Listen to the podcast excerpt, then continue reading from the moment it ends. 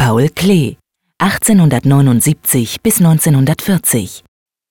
Fischleute, 1927. Ein Mann mit Schnurrbart und zwei Frauen beäugen einen Fisch. Bei genauerem Hinsehen stellen sich aber Irritationen ein. Am linken Bildrand lässt sich ein weiteres Gesicht in Profilansicht ausmachen. Was in der Mitte zuerst als Mund der einen Frau ausgemacht wurde, entpuppt sich zugleich als Fisch. Der grätige Fisch im Vordergrund ist zweieugig dargestellt.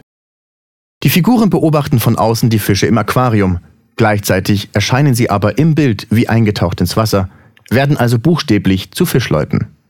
Paul Klee beschäftigte sich während seiner Tätigkeit am Bauhaus intensiv mit der Frage der Bewegung im statischen, also durch die Schwerkraft gebundenen und andererseits im dynamischen Bereich.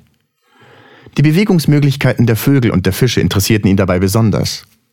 Klee bezeichnete das Wasser als Zwischenreich, in dem die Gesetze der Schwerkraft größtenteils außer Kraft gesetzt und freie Bewegungen möglich werden. Von dieser Faszination für das Thema Fisch und Wasser zeugen die über 120 Werke, die das Thema aufgreifen. Klee setzte sich zu einer Zeit mit Unterwasserlandschaften auseinander, als die Tiefsee noch nicht erforscht war und es noch keine Bilder vom Leben unter Wasser gab. So gab er eine vollkommen imaginäre Welt wieder. Cousteau drehte erst 1936 den ersten Unterwasserfilm überhaupt. Mit der Veröffentlichung von Jules Verne's Roman 20.000 Meilen unter dem Meer war aber schon 1870 die Faszination für das Unbekannte geweckt worden. Klee unterstrich die Schwerelosigkeit des Wassers durch die Zartheit und die Transparenz des Farbauftrags. Dazu arbeitete er mit einer raffinierten Spritztechnik und verwendete feine Gitter und Lochbleche als Schablonen.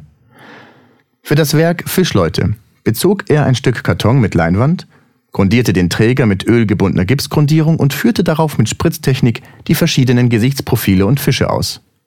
Bei dieser Malmethode zog Klee die Farbe mit einem Bürstchen über ein Sieb, sodass auf dem Gipsgrund feinste Tröpfchen zu liegen kamen.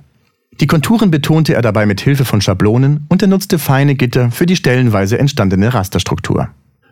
Für Klee, der mit maltechnischen Verfahren experimentierte, stellte die Spritztechnik eine willkommene Bereicherung des Repertoires dar. Er maß sich darin mit anderen Bauhauskünstlern wie Laszlo Moholy-Nagy und Wassily Kandinsky, die das Verfahren bereits vor ihm verwendet hatten. Der Einsatz einer damals neuen Technik entsprach dem avantgardistischen Anspruch des Bauhauses. Ihre Einbindung in einen rein künstlerischen Kontext aber ist typisch für Klees distanzierte Haltung zu der zunehmend fortschrittsorientierten Ideologie der Kunsthochschule Bauhaus. Beim Werk Fischleute erreichte er mit der Spritztechnik den Eindruck von Schwerelosigkeit. Was mit bloßem Auge nicht zu erkennen ist, ist die Komposition, die sich unter der Gipsgrundierung von Fischleute befindet. Analytischen Untersuchungen zufolge liegt unter dem heute sichtbaren Bild ein weiteres Werk verborgen, das Klee übermalte. Dass der Künstler ein erschaffenes Bild wieder verwarf und für ein neues Werk als Träger verwendete oder die Rückseite bemalte, war häufiger der Fall.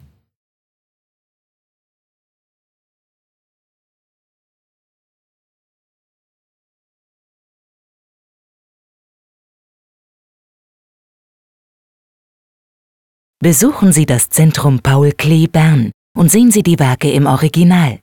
Und laden Sie unsere Gratis-App Museen Bern aus dem App Store herunter.